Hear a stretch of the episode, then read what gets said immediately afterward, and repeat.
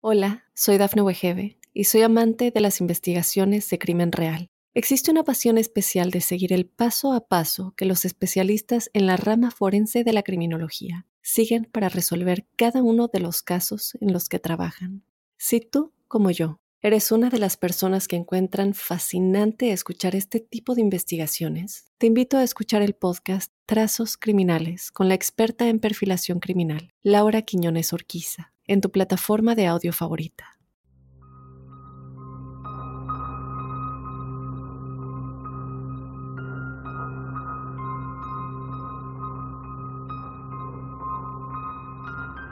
Hola crípticos, bienvenidos a otro episodio de Códice Críptico. Mi nombre es Dafne Wegebe.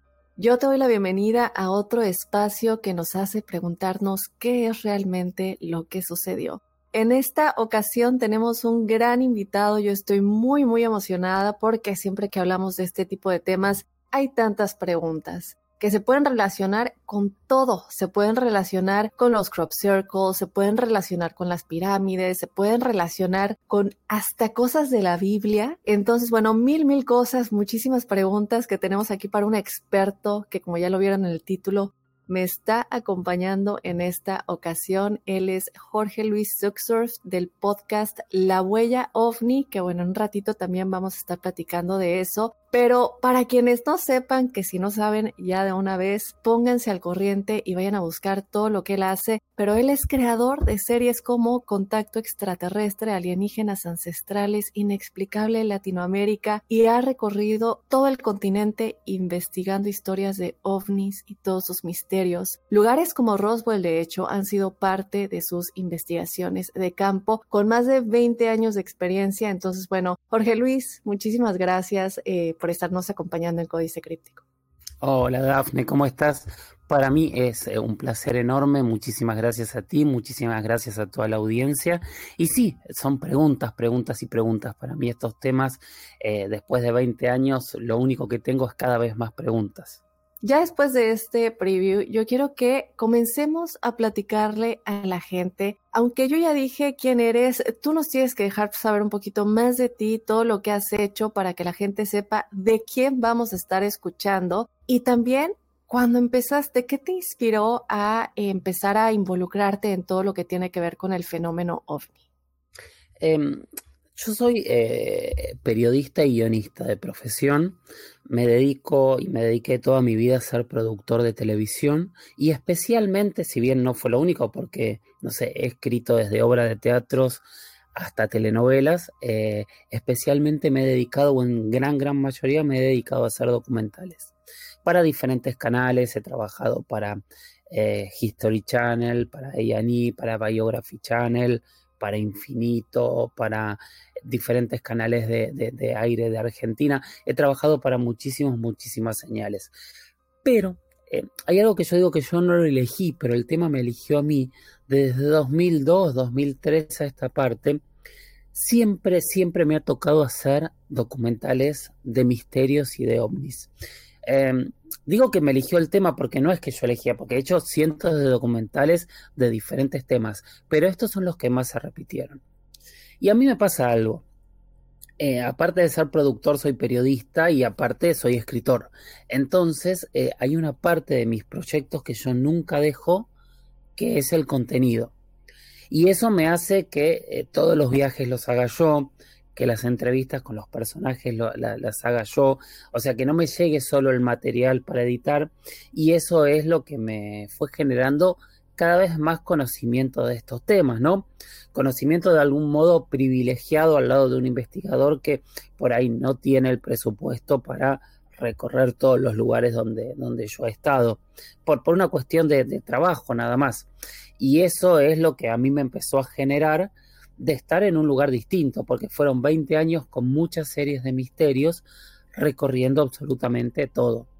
Sí, y eso es algo que a mí me parece fascinante, porque, como lo decía en un principio, tantas cosas que hemos visto y tú has tenido también la oportunidad para que no, sepan, él también tiene, además del podcast La Huella OVNI, un canal de YouTube en el que entrevista a muchísimas personas, desde expertos, a quienes han tenido experiencias muy, muy cercanas con el fenómeno ovni, con los seres extraterrestres. Y yo me he encontrado con unas cosas que de verdad me dejan con la boca abierta. Obviamente la mentalidad siempre muy abierta. Puede que crean en los extraterrestres, puede que no crean en la vida en otros planetas, galaxias, ¿cierto? Porque no somos la única galaxia. Pero bueno, dejando eso a un lado. Sí, sí, es verdad que existe vida en otros planetas, que saben que estamos aquí, que nos han contactado de muchas maneras. Ya hablaremos de mensajes y, de esas cosas. ¿Tú crees, Jorge Luis, que nos quieren ayudar, nos quieren hacer daño o por qué no han hecho contacto más directo con la raza humana?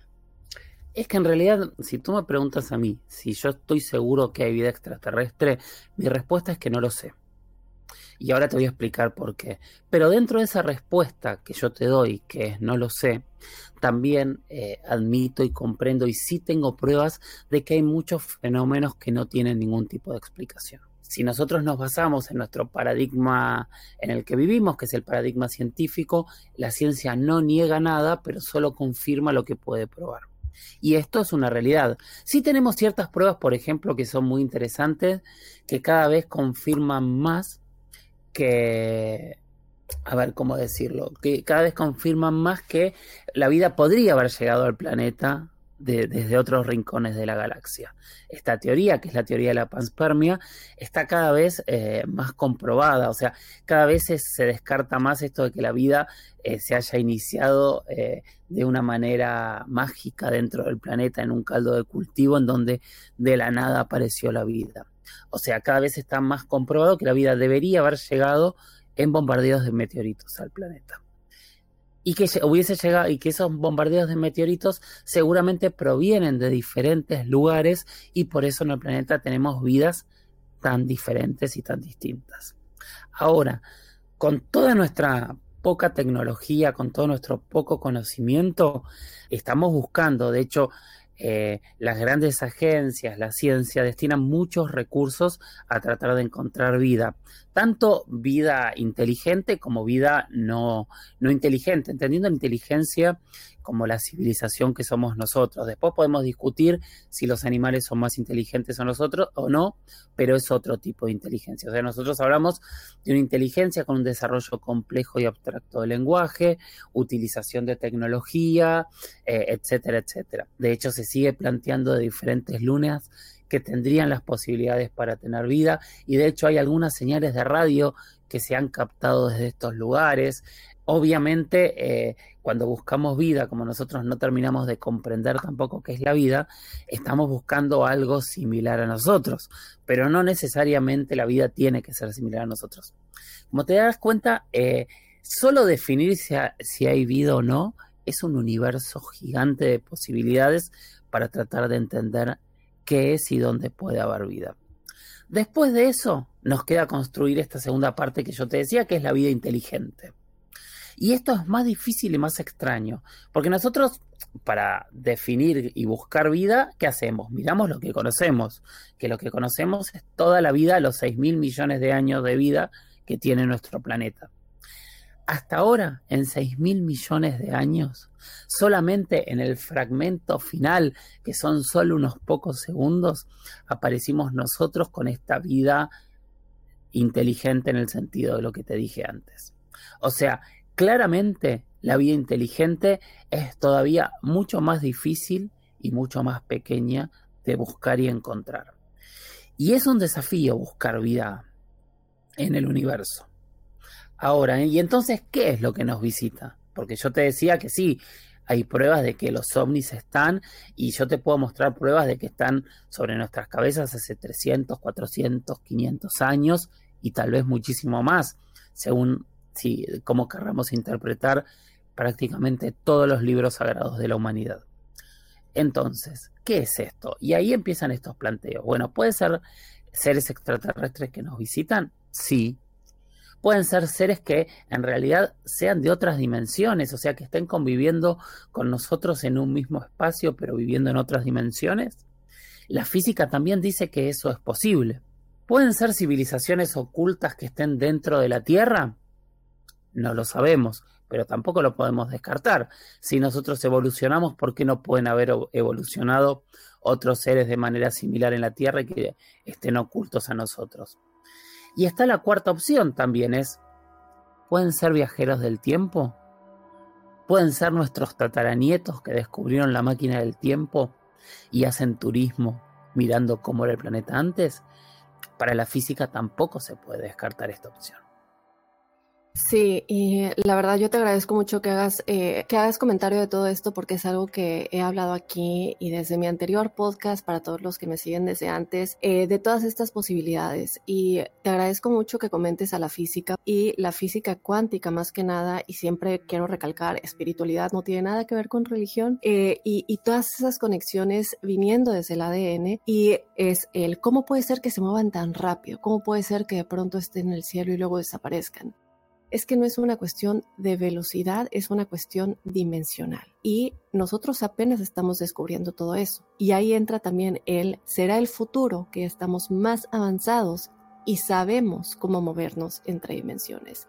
Obviamente estos son temas muy, muy profundos, son temas que, bueno, requieren de, yo creo que estamos muy lejos todavía de tener todas esas respuestas, pero como dices, vamos entonces a movernos después de muchas posibilidades a qué es lo que se ha visto, qué es lo que tú, Jorge Luis, puedes decir, ok, no te puedo decir tengo la respuesta, pero esto es lo que te puedo presentar. Tenemos desde luego eh, muchas cosas que han salido por parte del gobierno. Eh, por ejemplo, desde luego el proyecto del libro azul es algo que hemos platicado aquí y, y no solamente lo del libro azul, pero también creo que lo más reciente, y dime si estoy en lo incorrecto, todo lo que salió, si no me equivoco, en el 2020 por parte del Pentágono, que sacó a la luz unos videos que confirmaban, que confirmaban, entre comillas, ¿cierto? Estos videos, estas eh, imágenes en los que parecen ser platillos voladores, diciendo que sí existe vida extraterrestre y que por fin vamos a salir a la luz con esta información. Obviamente nosotros, siendo civiles, comunes y corrientes, no sabemos, tal vez tengan más información. Pero tú, Jorge Luis, con lo que sabes, con lo que has visto, ¿cuáles son los incidentes más fuertes que tú has visto, en los que has estado, que han sucedido no solamente en, en toda Latinoamérica, pero también en América del Norte, porque hace poco también estuviste aquí en Estados Unidos, en Roswell. Sí, a ver, incidentes hay en todos lados y en todas las épocas. Y esto es lo interesante. Lo que pasa es que se le dan diferentes explicaciones.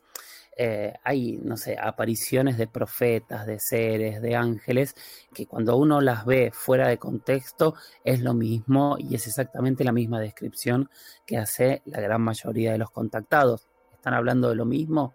Muchos pensamos que sí, aunque no sepamos qué es. Después, eh, a mí lo que me pasa es, yo empecé a encontrar patrones comunes, que no los digo, que no son obviamente el, ser gris, que no es el platillo volador exacto, sino detalles, este, dolores, sonidos, sensaciones, eh, cosas que han visto que yo veo que se empiezan a repetir, que son patrones comunes y ahí entiendo que hay algo más que imaginación, ahí realmente ocurrió algo. Para mí en el continente hay casos en, que son increíbles. Obviamente eh, a nivel de este, comunicación, los casos de Estados Unidos son de los más conocidos. Yo ahora, bueno, eh, he estado en, Nevada, en el área 51, he recorrido parte de Florida con casos de, Florida, em, ahora he estado en Roswell, estuve también eh, en este viaje en Lubbock, Lubbock es una ciudad de Texas que em, tuvo uno de los casos más impresionantes allá por 1953, si no me falla la memoria, que eh, profesores universitarios empezaron a ver una formación de luces en B volando a la noche y, empezaron a preguntarse qué era y la explicación terminó siendo que eran eh, unos, unas aves que se llaman chorlitos y que eh, reflejaban la luz y por eso veían luces volando pero nunca más pasó y no había pasado antes. Y este caso fue muy, muy importante porque eran profesores universitarios los que lo hicieron público, porque fue el libro azul eh, a, investigarlo y demás. O sea, hay un montón de casos. Y, yo trato de dividir siempre los casos en tres cosas. Cantidad de testigos, calidad de esos testigos y cuáles son las pruebas que obtenemos de esos casos. Ese es el orden para mí. Las pruebas que todo el mundo se desespera diciendo quiero una foto de un ovni. La verdad que con, con, el nivel de tecnología que hay hoy, para mí una foto que aparece o un video que aparece como el del ser que apareció, yo no recuerdo si era Nevada o Texas hace un par de meses y que era obviamente una animación, pero la calidad de animación que hay hoy, para mí una imagen deja de ser una prueba si no sé quién es quien la tomó y cuál es la calidad de ese testigo. Entonces, para mí primero es la cantidad de gente que lo haya visto. ¿Por qué? Porque si hay mucha gente, la subjetividad del observador se cae. Si mucha gente me dice que en el mismo momento vio algo y me describe un platillo ovalado con luces naranjas que no tenía lugar de, ah, de propulsión, etcétera, etcétera, voy a decir, bueno, no se lo imaginó, no acomodó lo que estaba viendo, no fue una pareidolia porque se vio de muchos lados. Segundo, también me importa cuál es la calidad de ese testigo, porque cuanto más capacitado está en mirar al cielo, cuantas más cosas puede darle explicación, ese tipo de personas cuando me dicen que no saben qué es, es mucho más importante. Y recién en tercer punto yo pongo las pruebas, que por ejemplo es lo que pasó a partir del 2019-2020 con Estados Unidos. O sea, que a mí venga el Pentágono y me diga, grabamos esto y no sabemos qué es, para mí es importantísimo. Para mí es fundamental porque eso eh, nos muestra que no es una animación, nos, muestra que es algo que realmente se tomó, que no es siempre, no es sinónimo de extraterrestre, es sinónimo de que no saben qué es. Yo me acuerdo que en ese momento el vocero, el portavoz del Pentágono dijo, nosotros pensamos que son drones chinos y automáticamente los pilotos de la Marina salieron a decirle ojalá no sean drones chinos porque a la velocidad que se mueven en el tiempo que están volando y no tienen ningún tipo de propulsión, si los chinos tienen esta tecnología nosotros vamos a tener muchos problemas. Entonces, eso es fundamental porque hoy se está hablando del fenómeno de otra manera. Y hoy entendemos y hoy nos confirman que la gente que se burlaba del fenómeno igual la estudiaba seriamente y que siempre hubo eh, investigaciones, no solo en Estados Unidos, sino en la gran mayoría de los países tienen sus oficinas de investigación del fenómeno ovni.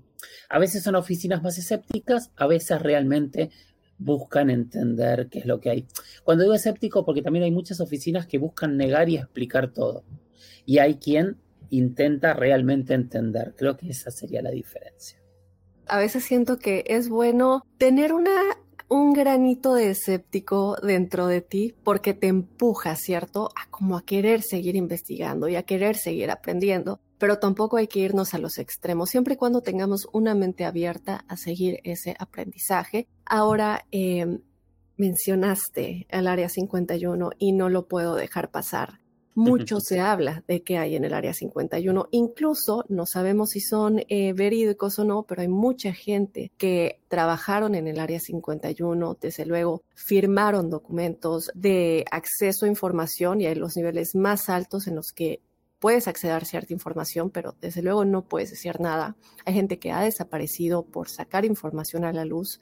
De nuevo, siempre dejando esto, diciéndolo muy delicadamente, pero sí estas personas que han salido a la luz diciendo no solamente que trabajaron en el Área 51, pero también para la CIA directamente. Siempre les recomiendo un documental a la audiencia que está en Amazon Prime. Alguien que trabajó en la CIA y tiene este documental maravilloso que de verdad eh, lo, voy a recomendar de nueva cuenta ahorita que busque bien el nombre. Y eh, es gente que dice, bueno, yo estuve adentro y yo vi esto entonces, con todo lo que se habla del Área 51, Jorge Luis, desde tu experiencia, ¿qué es lo que está sucediendo ahí? ¿Qué es lo que se esconde en el Área 51? ¿Qué tipo de experimentos o trabajos son los que se realizan ahí? ¿Es cierto que tienen alienígenas, cadáveres y, y todo esto que se habla?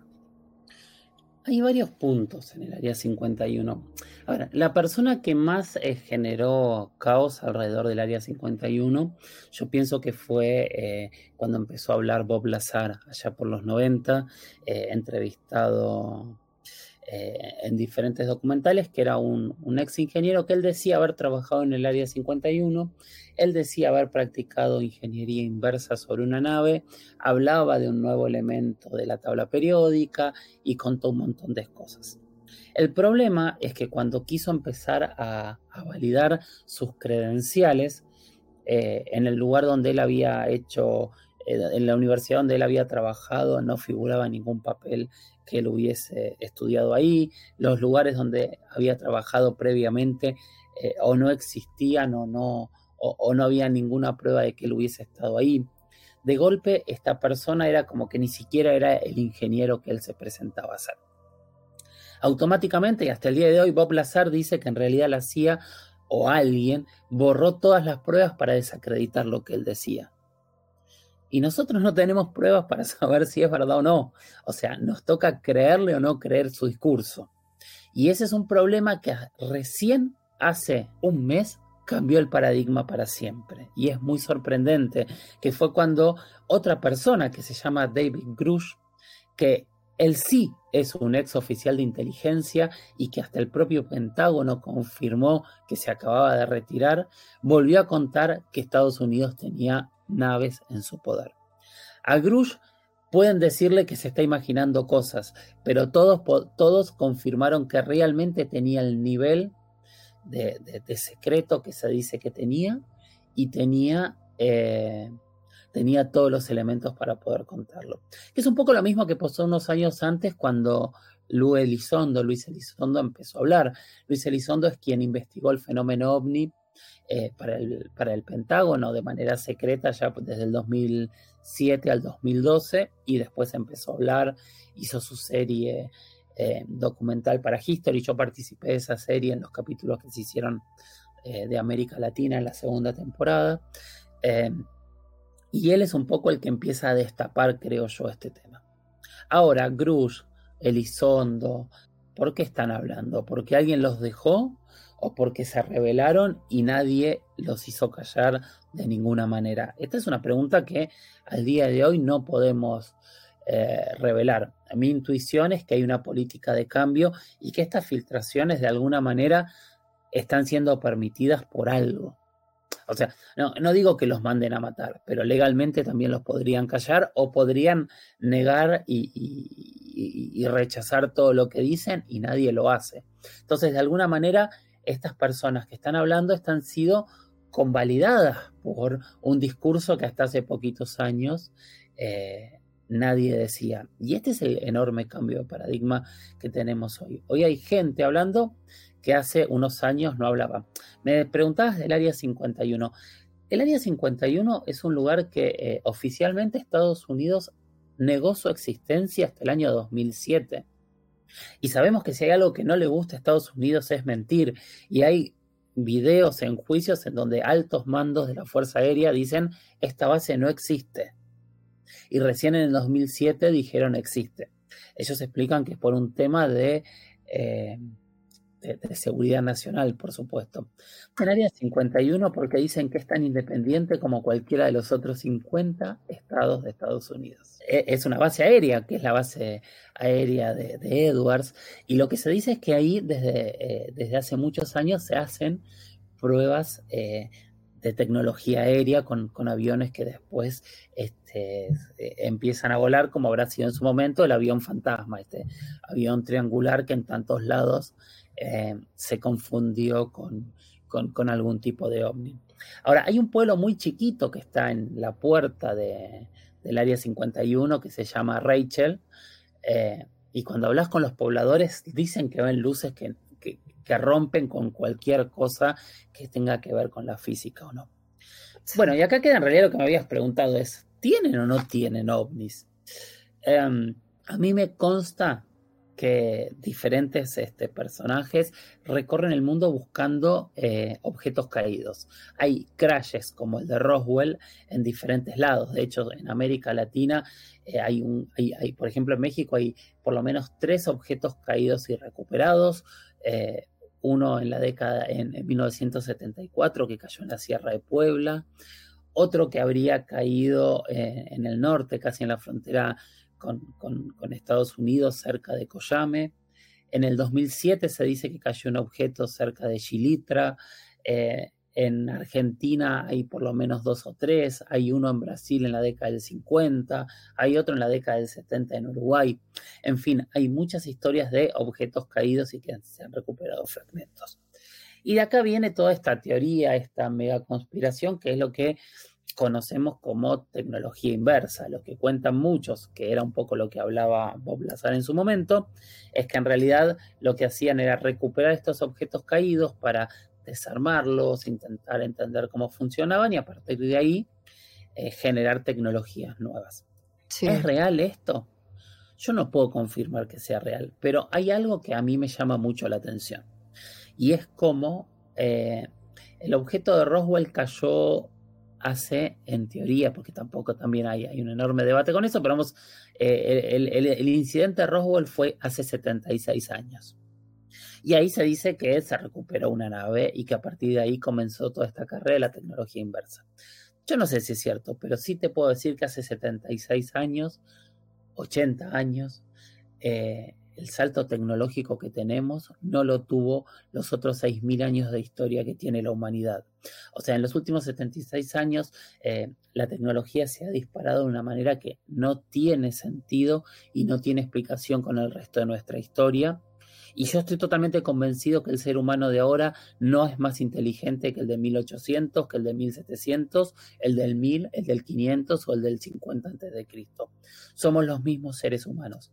¿Qué pasó que tenemos toda esta tecnología de golpe? ¿De dónde sale el teléfono celular?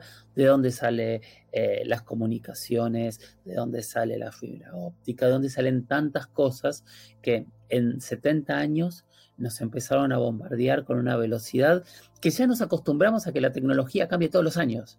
O sea, ya es parte de nuestra realidad. Cuando uno estudiaba, no sé, en la preparatoria y veía cómo se había llegado al desarrollo del teléfono, veíamos cómo una, evolución de inventores e inventos habían generado llegar a eso. Hoy no tenemos eso.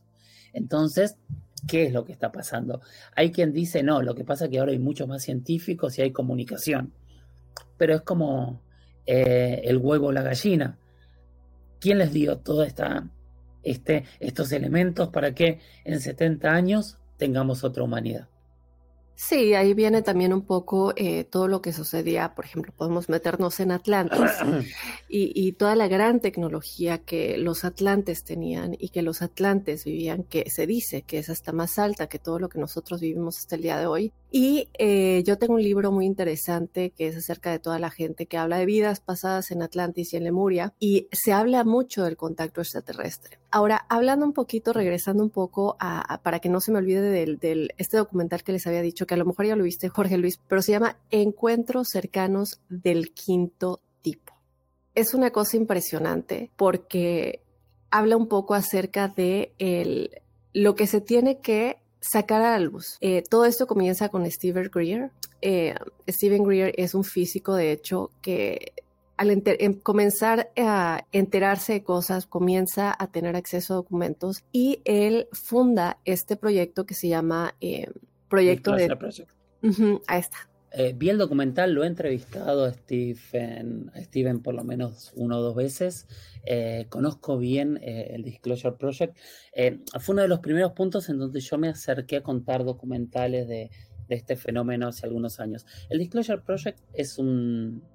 de esto que hablamos, ¿no? De testigos de élite, de personas importantes que un día decidieron hacer una conferencia de prensa y empezar a contar lo que sabían es algo un poco, es como la antesala de lo que terminó ocurriendo eh, ahora con estos nuevos personajes que están hablando y que eh, tienen, eh, yo creo, más credenciales que, que, ellos, pero tal vez sin, sin el Disclosure Project no, no, hubiese pasado lo que pasó después.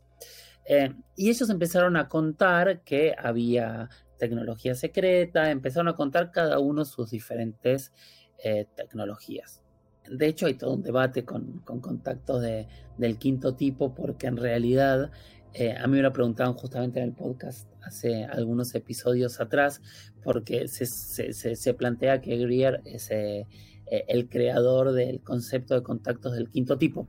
Hay que contar que los, los tipos de contactos es algo que que, desarrolla eh, el astrofísico Allen Hynek, que es el asesor científico del proyecto Blue Book y un poco el padre de la ufología moderna, eh, mientras hace estas investigaciones, entonces plantea que le da un nombre a las diferentes experiencias de contacto, eh, que con eso hace la película de Steven Spielberg, con, el tercer tipo, que justamente Heineck es este, su asesor en esta película. Eh, bueno, el contacto del quinto tipo tiene que ver con el contacto telepático y algunas cosas más, si no me falla la memoria, puedo estar equivocándome ahora. pero es algo que en realidad ya lo había planteado en la década del 70 un investigador uruguayo que, que se llamaba Fabio Serpa, lo había planteado en, el, si no me equivoco, en el Congreso Ufológico de Acapulco en el 74. Entonces es algo que desde América Latina se viene hablando desde hace mucho más tiempo de, lo que se planteó desde este punto de vista. Volviendo al tema, el Disclosure Project es el primer grupo de valientes que se animan a hablar de otra manera. Y hay un montón hoy de estas personas de estos testigos de élite, de estas personas que tuvieron eh, cargos importantes y que nos siguen contando, muchos murieron. Eh, teníamos astronautas, teníamos ministros de defensa, teníamos eh, un nivel de, personas que o estaban todos locos o, o realmente no, nos estaban contando algo que el resto ocultaba. Sí, pero es, es el hecho de que aquí está un poquito lo que, de nueva cuenta para todos los que, los que quieran tener este punto de vista, es el que sí nos pueden ayudar y sí podemos llamarlos para poder verlos, para poder recibir algo de ellos.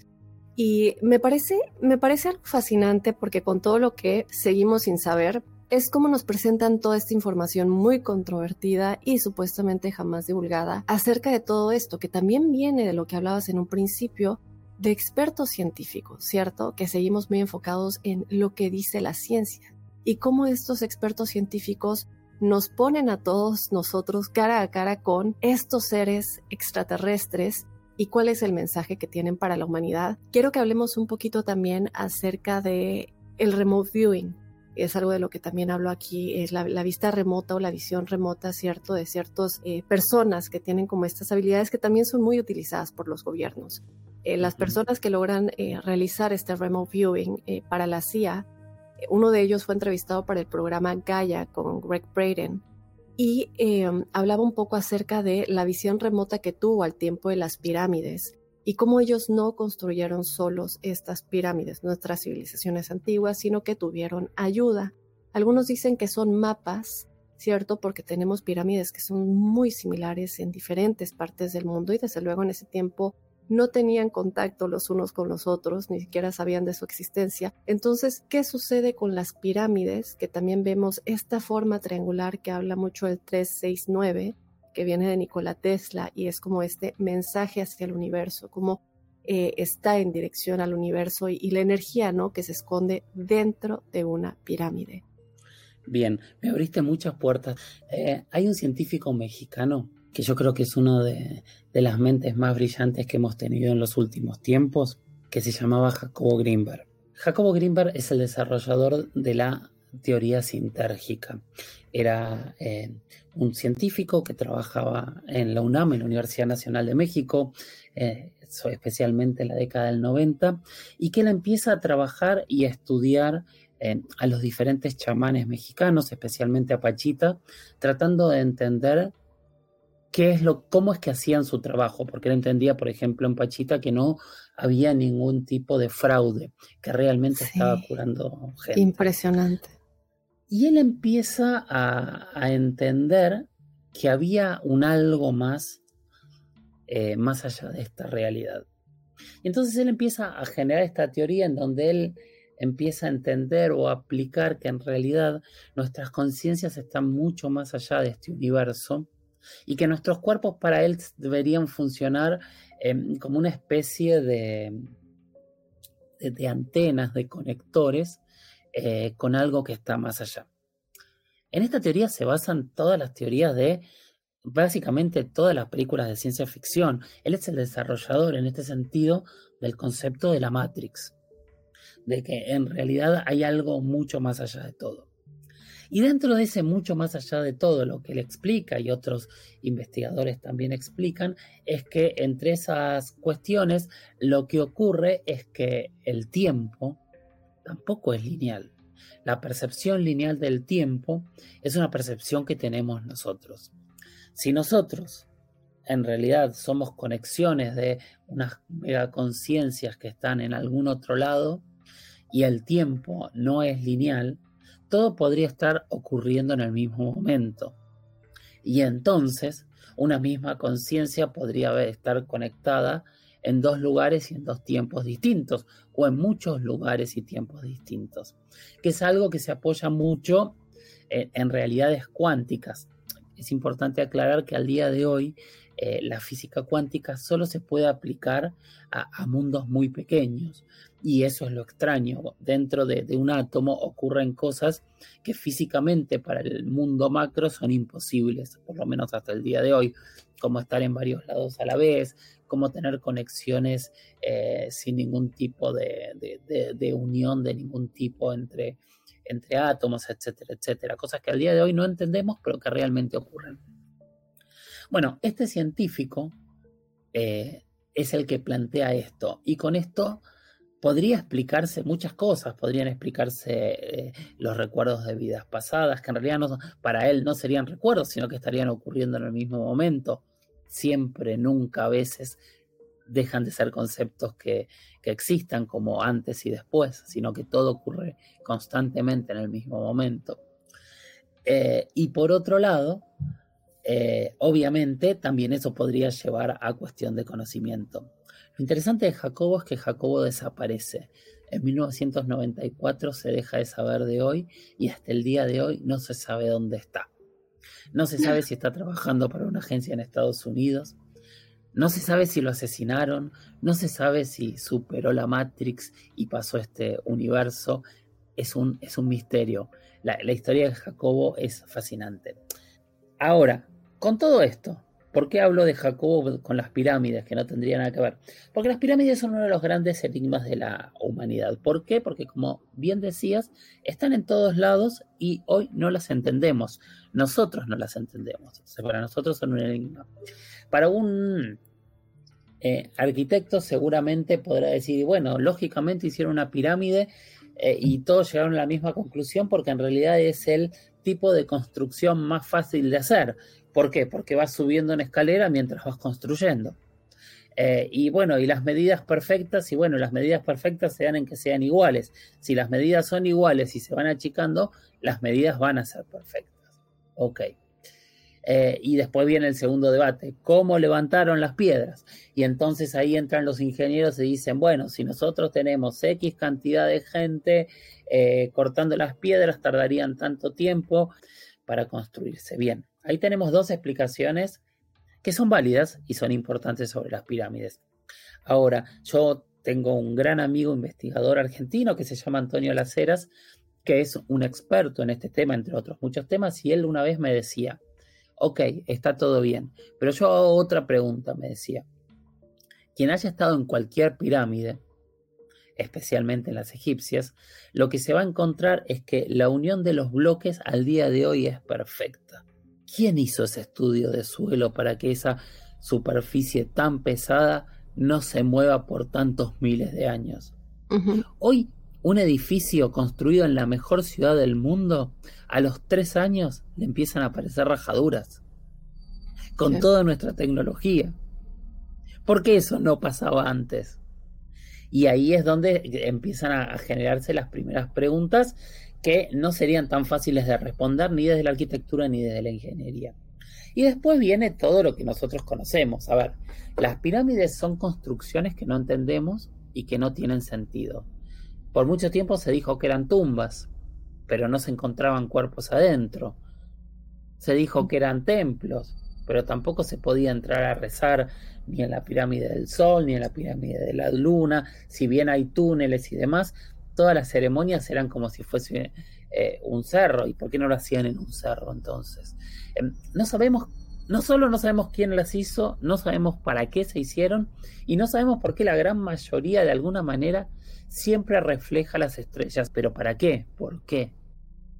Eh, tuve un episodio hace unos meses acerca de las civilizaciones antiguas, de las que desaparecieron sin dejar rastro y realmente de muchas cosas que hicieron. No olvidemos que la Gran Pirámide de Egipto está construida realmente como un rompecabezas tridimensional que está compuesto por dos millones y medio de bloques de piedra que se apilan, Jorge Luis, con una precisión increíble de casi 500 pies de alto. Bueno, hasta más. Perdón por regresar de nuevo a todo esto, pero hay archivos a día de hoy desclasificados que se pueden encontrar que se enumeran varios de los sitios eh, en el planeta, sitios misteriosos como la isla de la Pascua, la isla que, bueno, seguramente, eh, no sé si has estado ahí, pero sería maravilloso, cómo la gente encontró y se estableció en estas islas remotas durante tanto tiempo atrás, que además cómo cargaron todas estas piedras a estos lugares o de dónde salieron. Para los que no sepan, la isla de la Pascua es más conocida como eh, por las estatuas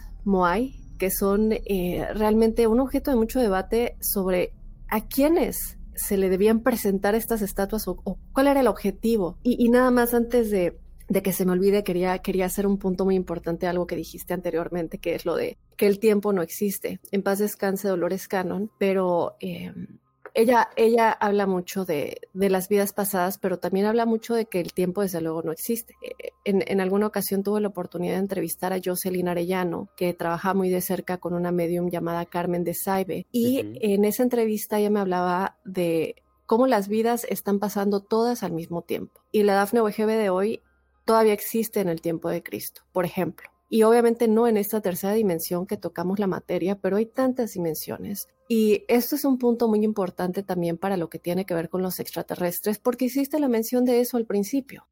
Tú le hiciste una entrevista a alguien que es el doctor Parada, si no me equivoco, corrígeme si estoy incorrecto, que él te hablaba de cómo él tuvo la oportunidad de salvar a un alien en un incendio. Cuéntame un poquito de esto Paul eh, es, un oyente de, mi podcast eh, y un día me escribió un mail muy largo el año pasado.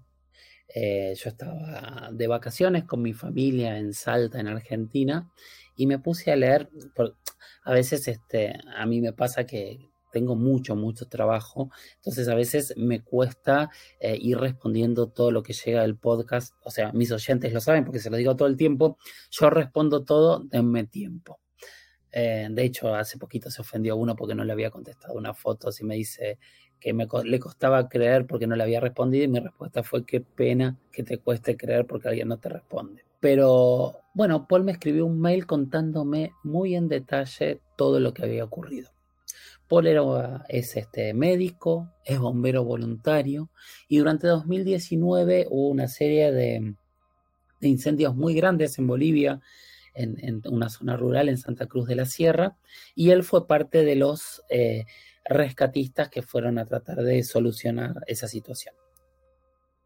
Una noche se había quedado solo en la base y cuenta que llegó un hombre rubio, muy alto, lo describía de más de dos metros, que estaba tapado por una cobija, una especie de poncho, decimos nosotros, y se iba acercando. Entonces él sale y le pregunta qué le pasó. Y este señor le responde, dice él en un castellano perfecto, pero que no distinguió de dónde era, era una especie de, este español neutro, neutro que hablamos cada vez más nosotros. Em, no le llamó la atención la fisionomía porque él decía que había muchos bomberos de, diferentes países que habían llegado de todo el mundo para apagar este, los incendios. Eh, y, se saca la cobija y le ve como una especie de malla azul con unos números raros, con una tela muy muy extraña. Y se baja el hombro y tenía una lastimadura muy grande, con sangre que le llamó la atención porque la sangre no estaba del otro lado del traje. Y entonces dice, ¿qué te pasó? Y ahí es donde empieza todo. Lo que me cuenta Paul es que esta persona no le respondió, pero que telepáticamente le dijo fue un cachorro de puma. Y a partir de ahí él generó una cosa terrible en donde entendió que esta persona se podía comunicar telepáticamente. Eh, lo terminó curando, él estaba muy asustado, eh, pasó toda esa situación, fueron más de 40 minutos y, él, y esta persona, este ser, dice Paul que se, que se mareó un poco. Entonces lo acompañó afuera y cuando lo acompañó afuera de, esta pequeña casilla en donde lo había curado, eh, se encontró a muy pocos metros que él dice que había como un objeto volando y había unos seres pequeños alrededor. Que él lo dejó, entró a, a, su sala de primeros auxilios y se encerró hasta el día siguiente totalmente asustado. Él tiene las gasas con las que lo curó, con la sangre, ya hizo algunas pruebas. Las pruebas dan que todo está bien, que es humano, pero la idea es hacer unas pruebas más complejas a ver qué es lo que ocurre.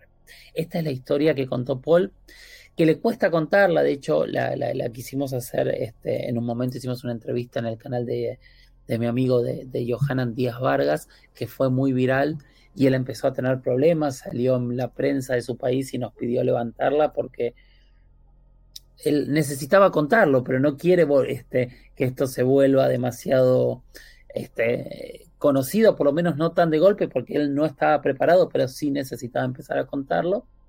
Y, a partir de ahí estamos ahora en un punto, hablé la semana pasada, la anterior con él, para ver de hacer un documental y, empezar a investigar estas, eh, estas este, gasas que quedaron con, con esta supuesta sangre, a ver si llegamos a algo o no.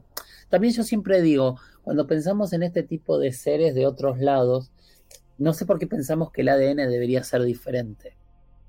Es que no sabemos que, de, dónde viene el ADN o, cómo debería ser un ADN de otro lado. No tenemos, por, no tenemos elementos para decir que un ADN de otro lugar de, de la galaxia o de otra dimensión sería diferente al nuestro. O sea, hay, hay, hay, una cuestión que yo recuerdo haber hablado con muchos científicos muchas veces, científicos que se dedican a buscar vida en otras partes del universo de manera científica. Entonces ellos me decían, cuando nosotros hacemos una investigación científica, lo primero que tenemos que definir es qué es lo que buscamos. Si buscamos vida, tenemos que definir vida. ¿Qué es vida para ti, Dafne? Estamos hablando desde la ciencia, que es lo que este científico me decía. ¿Cómo definimos eso para buscar vida? Bueno, ahí está el código de Dios el código de Dios en el ADN. Y esto es un descubrimiento que se hizo eh, hace un tiempo, pero les recomiendo mucho un libro que se llama El Código de Dios, el secreto de nuestro pasado y la promesa de nuestro futuro. Y es los elementos decodificados de nuestro ADN que realmente esconden los misterios de nuestra existencia en nuestro ADN. Entonces, y es básicamente como habla de este eh, mensaje codificado que se encuentra en las moléculas de la vida que están dentro de nuestro ADN y en cada célula de nuestros cuerpos. Y estamos hablando aquí del cuerpo físico, pero ahí es cuando se conecta con quiénes somos. Ahí está la conexión entre la ciencia, para mí, y la espiritualidad. Esa, bueno, es que a eso quería llegar. La ciencia, para buscar vida, define vida como todo elemento que pueda transmitir su ADN a un nuevo elemento. Pero es exactamente lo que hace la ciencia. La ciencia, para definir cuál es el objeto que está buscando, dice, nosotros vamos a buscar cualquier elemento que pueda transmitir su ADN a un nuevo elemento. Ejemplo, una piedra no puede transmitir su ADN a un nuevo elemento. un, un mineral no lo hace. Sí lo hacen diferentes organismos. Ahora, todos los organismos vivos en todo el universo pueden transmitir su ADN a un nuevo elemento y no lo sabemos porque recién, por ejemplo, el mundo espiritual donde entra, hay ADN ahí, bueno, es algo que es imposible saber. Lo que me decía este científico es, y entonces, cuando nosotros buscamos vida, pensamos que hay algunos elementos que es más fácil que transmitan el ADN que otros. Entonces dice, por, sobre todos los elementos, el, el elemento que mejor transmite el ADN, por lo que nosotros sabemos, es el carbono también el silicio, pero son pocos los elementos que podrían transmitir el elemento. Entonces nosotros buscamos vida en base a carbono, a silicio, y por eso cuando estos exobiólogos apuntan a los planetas, buscan huellas de carbono, porque serían huellas de vida. No sé por qué llegamos hasta acá. No, pero es que todo está conectado. Pero yo te agradezco mucho que me hayas hecho esa pregunta, porque todavía somos muy ignorantes de todo esto somos muy ignorantes de la conexión que tenemos en nuestros cuerpos y en nuestro propio ADN y de cómo esto también, y de nueva cuenta lo quiero repetir, no tiene nada que ver con religión, pero tantos... Eh, eh, textos ancestrales hablan del lenguaje de la vida que está en ese código genético eh, um, que está en nosotros. No importa tu religión, tu raza, tu, eh, tu línea ancestral, tu tipo de vida, eh, todos tenemos ese código y, y bueno, yo te agradezco que, lo hayas traído a colación porque me parece algo importante a tocar aquí. Ahora, no podemos dejar de hablar de los crop circle. Háblame tú desde tu punto de vista. ¿Qué digo? Porque vemos todos estos eh, se han hecho algunas cosas, la gente dice, no, pero es que esto está hecho por seres humanos. Otros dicen, es imposible que un ser humano haya hecho esto tan rápido, de la noche a la mañana, está muy específico. Y también cuál es el significado, todos son muy diferentes. Sí te puedo asegurar que muchos de esos crops eh, son falsificaciones, es cierto. De hecho, yo hice una en, Estado de México hace muchos años. Y, después te voy a pasar las fotos y, lo grabamos de manera aérea y son increíbles. Pero no logré que un solo agricultor que sufrían estas marcas y un solo investigador creyese que se fuesen reales, porque tienen detalles muy específicos que no hay forma de hacer, como que eh, los cultivos no están quebrados, están entrelazados entre sí, hay elementos que nadie sabe cómo hacer. O sea, podemos hacer el dibujo, sí, de hecho yo lo he hecho, pero no podemos hacer que quede exacta, exactamente igual a como aparecen. Segundo punto es que usualmente no hay testigos, se hacen en poco tiempo eh, y se hacen en lugares donde debería haber testigos y tardaron 3, 4, 5 días en hacerse. Eh, corriéndonos de esto, eh, hay mensajes que sorprenden, eh, hay, hay, crops que, llaman muchísimo, muchísimo la atención. La semana pasada, el viernes pasado, estrenamos justamente una de las series que yo hago es Los expedientes secretos con Jaime Maussan e hicimos un capítulo que se llama Señales y parte del capítulo es donde Jaime sostiene que que hay algunos crops que en realidad están siendo respuestas a los mensajes que nosotros enviamos al espacio y explican por qué y hay, y hay toda una explicación muy interesante de los elementos que aparecieron dibujados en los campos y que podrían ser respuestas a los mensajes que nosotros mandamos. Como para tampoco decir, no, no son extraterrestres. Eh, para los escépticos está totalmente confirmado que, eh, que sí, que había un grupo de chistosos en, Inglaterra que los hicieron. Cuando uno se pone a investigar más profundamente el, tema, te das cuenta que los crops no nacen en los 60, sino que hay crops por lo menos desde 1600, 1700, eh, que no solo están en Inglaterra, sino que ocurren en diferentes partes del mundo. Vuelvo a decirte, toda la zona de, de Estado de México, hay lugares donde hace muchos años que aparecen todo el tiempo. En Argentina hay una región en Salta eh, que se llama Chicuana, donde también aparecen todo el tiempo. En la región de Santa Catarina, en Brasil, también aparecen todo el tiempo. Y al día de hoy eh, no pudimos darle explicación. Déjame eh, hacer una conclusión muy personal, que para mí es muy interesante y que tiene que ver con el valor del cultivo que voy a ir mucho más allá y me voy a meter en otro tema y voy a volver por un segundo a la religión. A mí hay algo que me llama la atención. Eh, me ha tocado hacer muchos, muchos documentales de religión y de diferentes religiones a lo largo del mundo. Conozco mucho de mitologías, especialmente de mitologías mesoamericanas. Eh, y lo, a mí lo que me llama la atención es que en todas las religiones, o en básicamente todas las religiones, en los mitos de creación ocurre lo mismo. Los dioses, por definición, son siempre extraterrestres. ¿Qué significa esto? Que están fuera del planeta. Están en el cielo, están en el Olimpo, están en el Ucupacha, están en, en los diferentes lugares que plantea este, las religiones mexicas, en la religión que quiera, los dioses están afuera del planeta, están en el cielo. Entonces, por definición, si están fuera del planeta y nacieron ahí, por definición son extraterrestres. Bajan a la Tierra en prácticamente todas las religiones a crearnos. Crean el mundo, crean todo lo que hay en el mundo y después crean al ser humano intentando que sea a su imagen y semejanza o del maíz, pero siempre hablamos de la perfección y que hay ensayos para esto. Hacen uno, hacen dos, hacen tres humanos hasta quedarse con el humano que quieren. Detalle, para la gran mayoría de las religiones, sorprendentemente, eh, van narrando eh, la aparición de las diferentes vidas de la manera correcta en la que hoy la evolución nos dice que empezaron a aparecer. ¿Tenían esta información? Es sorprendente. Después de crear al ser humano, el Dios usualmente baja al planeta para acompañar al ser humano y darle dos cosas que son fundamentales para la civilización. Por un lado nos enseñan moral, nos enseñan qué está bien y qué está mal. Y por otro lado, y acá voy a terminar este relato, nos dan la tecnología más importante que tenemos hasta el día de hoy, que es el cultivo. Sin el cultivo no hay civilización. Y los cultivos son siempre de los dioses. Y los crops son comunicación sobre la tecnología más importante que tenemos y que no somos conscientes de ello. Wow, aquí a ver, de los crop circles no podemos no saltar a las líneas de Nazca.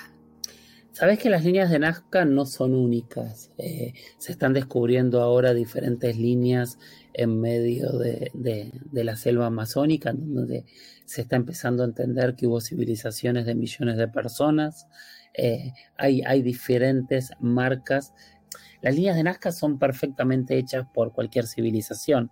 Ahora la pregunta es, ¿por qué queríamos comunicar al cielo? ¿Qué es el recuerdo eh, fragmentado que tenemos para pensar que hay alguien con quien nos podemos comunicar en las alturas? ¿Por qué llegamos todos a la misma conclusión?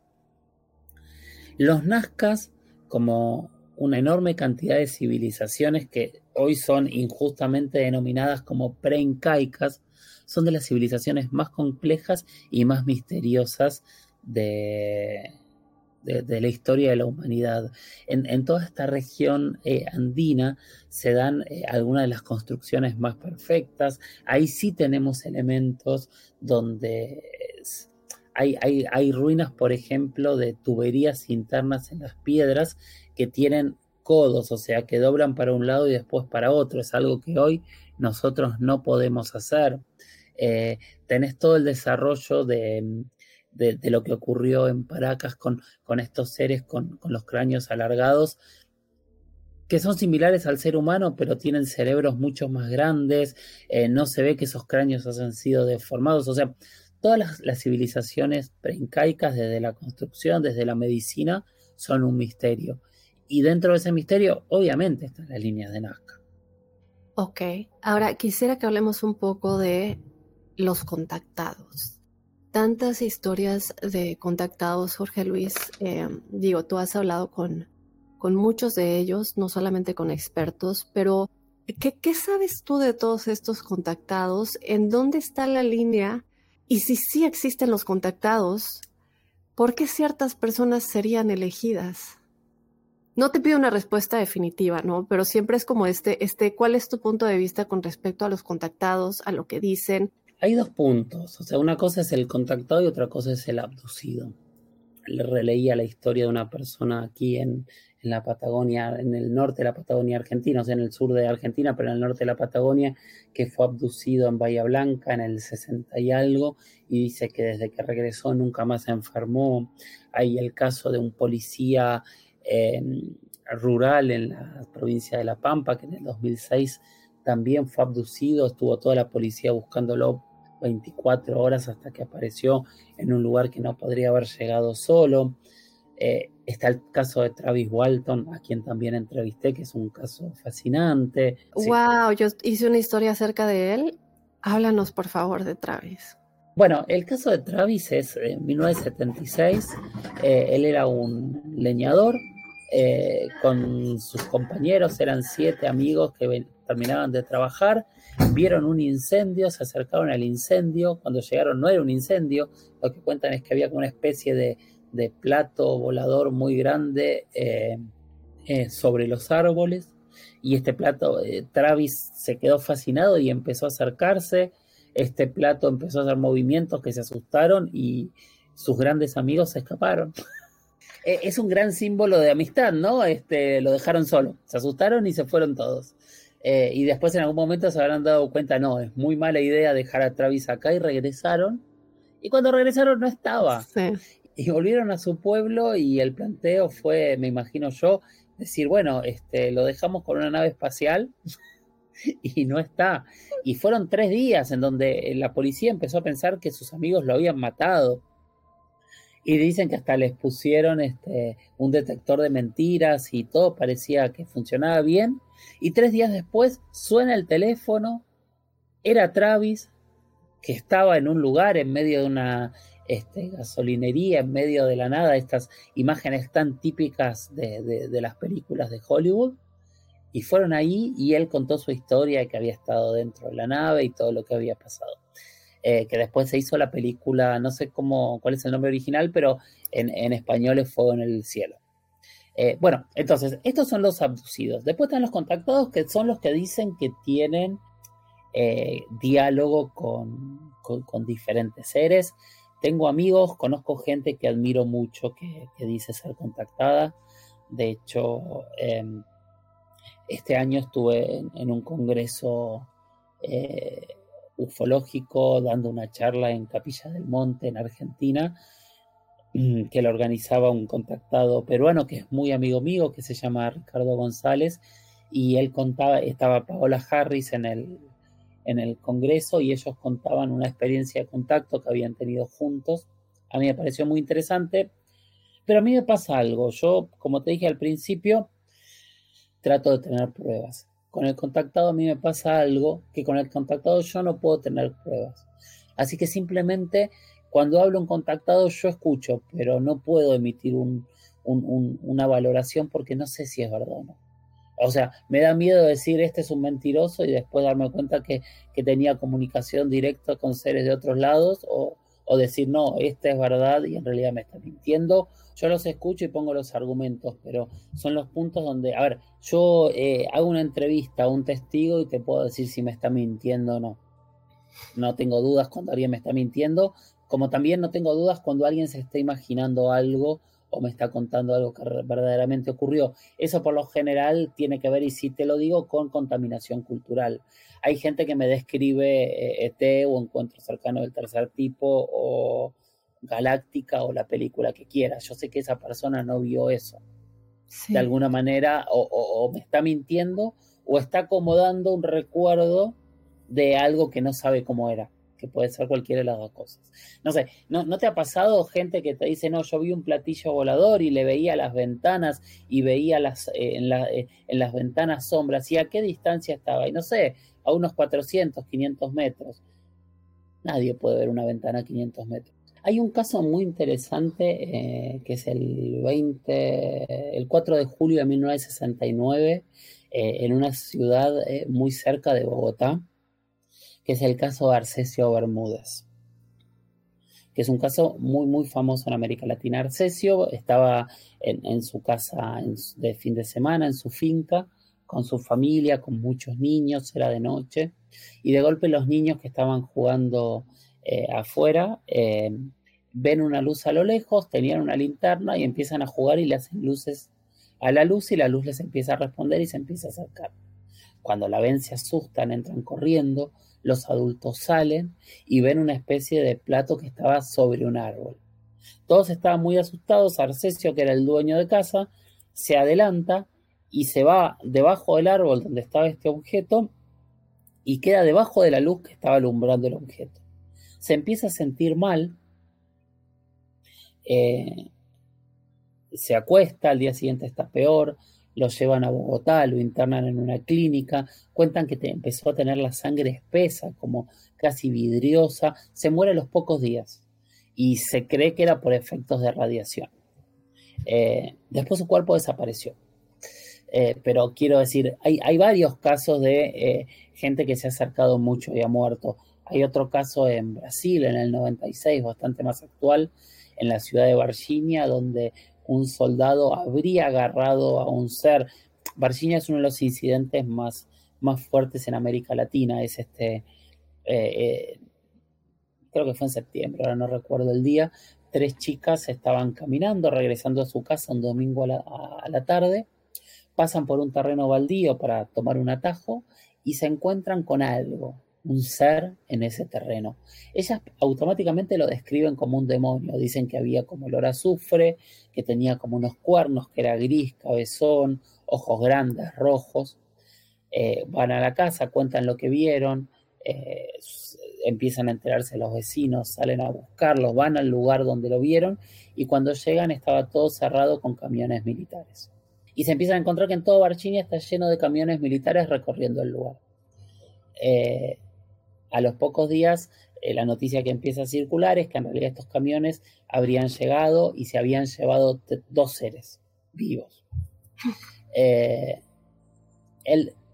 ese mismo día lo que ocurre es, después de que terminó todo eso, un, militar de inteligencia que se llamaba Marco Elías Gerace estaba regresando a su casa, él vivía en Virginia, y uno de los seres pasa corriendo delante de su carro, él se detiene, sale corriendo, se le tira encima, lo atrapa, lo mete en la parte de atrás del auto y lo lleva a la base. Lo que cuentan que este ser lo arañó. Cuando llega a la casa se empieza a sentir mal, se siente mal, eh, termina yendo al hospital y pocos días después se muere. Eh, yo entrevisté al médico que lo atendió y el médico a mí me contaba que eh, había llegado como algo le había anulado toda la, todo el sistema de defensas del cuerpo, que no tenía nada, que era como, como si fuese un HIV masivo de un minuto para otro y que mientras se moría ellos no podían hacer nada y que lo único que decía era que él había atrapado al ser. Eh, el médico también me dijo, nunca vi un caso así y nunca más volví a verlo. Entonces, hay casos donde el que se acerca mucho a estas cosas se termina muriendo, sí, hay varios, y están los cuerpos o, las historias clínicas para hablar de estas muertes extrañas que, no tienen sentido. En el caso del que te conté primero, el de Colombia, el médico que atendió a, a Bermúdez, Arcesio Bermúdez, que fue quien murió, terminó siendo ministro de Salud de Colombia. O sea, estamos hablando que quien confirmó esta historia es, es una persona que, fue muy, muy importante. ¿Y el cuerpo volvió a aparecer? No, eh, años después cuando fueron a, exhumar la tumba, eh, lo que cuenta la familia es que fueron de, la APRO a pedir el cuerpo, ellos se negaron a dárselo y cuando años después exhumaron la, la tumba, la tumba estaba vacía. Wow, es que esas son las cosas que uno dice, quiero saber más. Y para saber más, Jorge Luis, tú tienes un podcast que se llama La Huella OVNI. Cuéntanos un poquito de tu show, ya tienes muchísimos años con él. Y también háblanos de todas las producciones de televisión, que de hecho me estabas hablando que eh, la semana que viene vas a estar trabajando con Humberto Zurita. Y bueno, háblanos un poquito de todo esto para que la gente sepa en dónde ver todo lo que haces y en dónde pones en manera de contenido todo tu conocimiento y todo, todas tus investigaciones. Bien, yo hace años eh, que, que, me di cuenta que quería compartir este conocimiento que tengo prestado.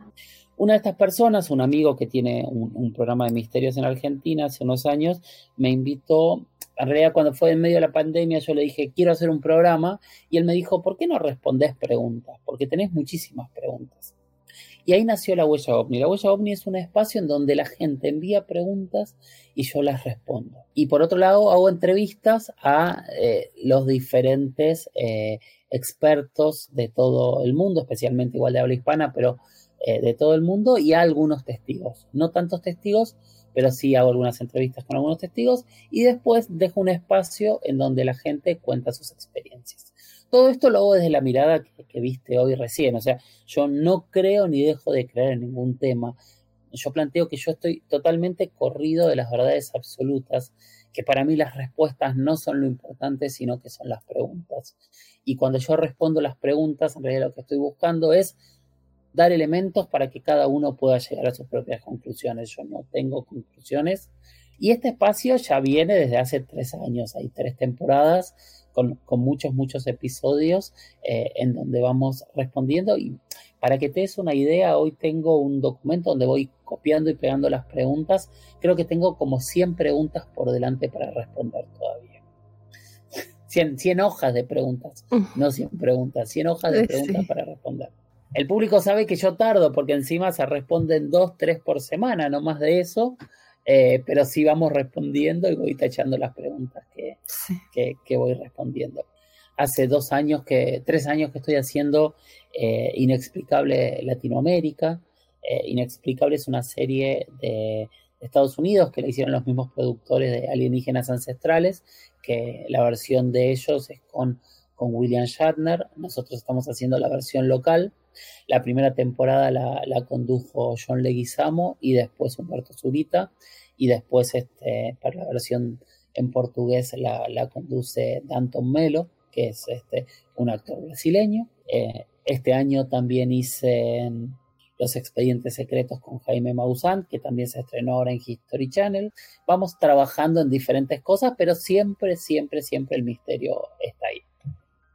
Qué bueno, pues muchísimas gracias Jorge Luis, yo crípticos, de una vez los invito a que vayan ya a seguir a Jorge Luis en todos lados, desde luego también en su canal de YouTube, Jorge Luis Zuxdorf o La Huella OVNI, obviamente toda la información va a estar aquí abajito en la descripción para que vayan a verlo y también vayan a buscar La Huella OVNI en todas las plataformas de podcast en donde estén escuchando. Nada más te quiero agradecer por habernos acompañado y desde luego la invitación queda abierta para tenerte de nueva cuenta. Cuando quieras, Dafne, para mí eh, estuvo buenísimo, es, es un placer enorme.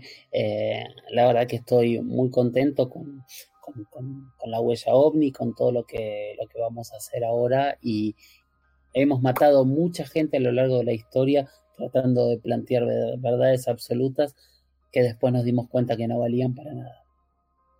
Así es.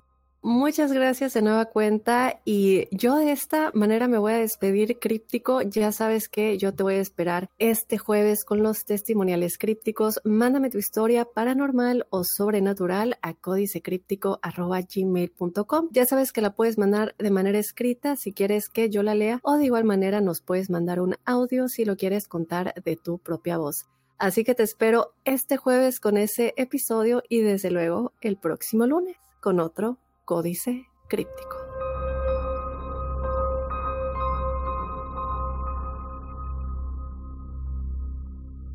Hola, soy Dafne Wegebe y soy amante de las investigaciones de crimen real. Existe una pasión especial de seguir el paso a paso que los especialistas en la rama forense de la criminología siguen para resolver cada uno de los casos en los que trabajan. Si tú, como yo, ¿Eres una de las personas que encuentran fascinante escuchar este tipo de investigaciones? Te invito a escuchar el podcast Trazos Criminales con la experta en perfilación criminal, Laura Quiñones Orquiza, en tu plataforma de audio favorita.